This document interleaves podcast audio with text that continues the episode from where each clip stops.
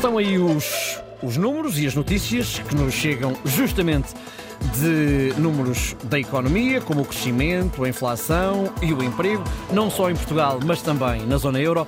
Bom dia, Helena Garrido. Olá, muito bom dia, Ricardo. Bom dia. Então, a pergunta é muito simples. Eh, vamos começar pelas boas e depois pelas más notícias que nos trazem estes números.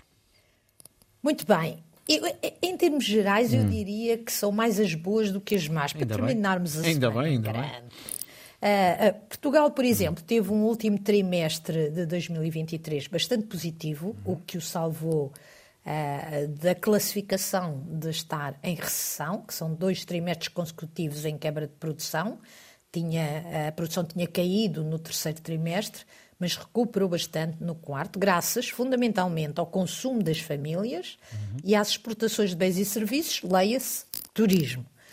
Ah, Neste desempenho, a decepção continua a ser o investimento. Ah, Nós falámos do investimento e da sua importância esta semana. No conjunto do ano, o investimento basicamente estagnou, 0,8% de crescimento, para uma economia que cresceu 2,3%.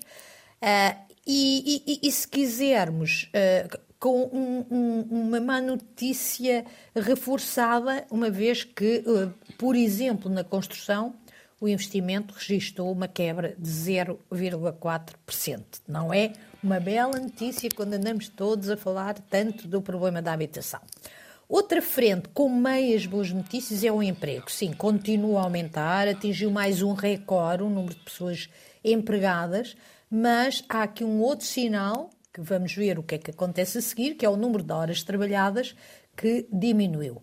Finalmente, a inflação também baixou, a estimativa do INE é que tenha ficado em 2,1% em, dois- em fevereiro, peço desculpa, abaixo dos 2,3% em janeiro, o mês, Ricardo, uh, penso que te recordarás, o mês em que a inflação subiu um bocadinho por efeito do fim do IVA zero. A descida da inflação, o abrandamento da economia, basicamente estagnada na zona euro. E ah, ah, o- a descida dos preços da energia alinham-se, Ricardo, para alimentar aquela que pode ser também em breve uma, uma boa notícia, que é a descida dos juros.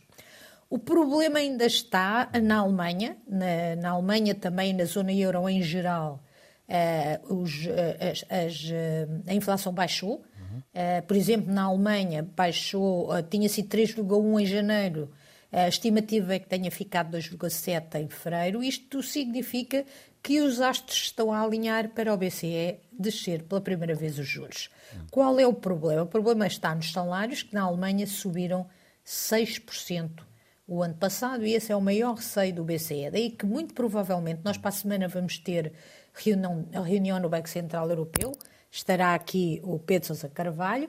Eh, muito provavelmente eh, o BCE vai dizer que precisa de mais dados até tomar uma decisão, mas o- o- todos os astros estão a alinhar para baixar para baixar a taxa de juro, que é uma ótima notícia para as pessoas que têm crédito, não é? Quer pessoas, quer empresas, a taxa variável, que poderão ver as suas prestações baixar, e já estão a ver algumas, porque a Euribor já está a baixar, Ah, mas ah, do outro lado, ah, o, digamos que estamos aqui numa espécie de copo meio cheio ou meio vazio, Meio vazio, se. Depende da perspectiva, não é?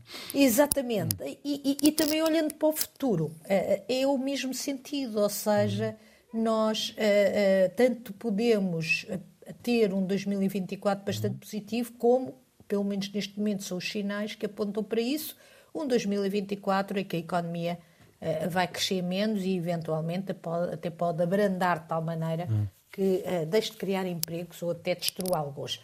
Vamos ver, esperemos que o copo esteja mais para o cheio do que para o vazio. Bom fim de semana. Bom fim de Ricardo. semana. A Helena, as contas do dia regressam segunda-feira com o Pedro Sousa Carvalho.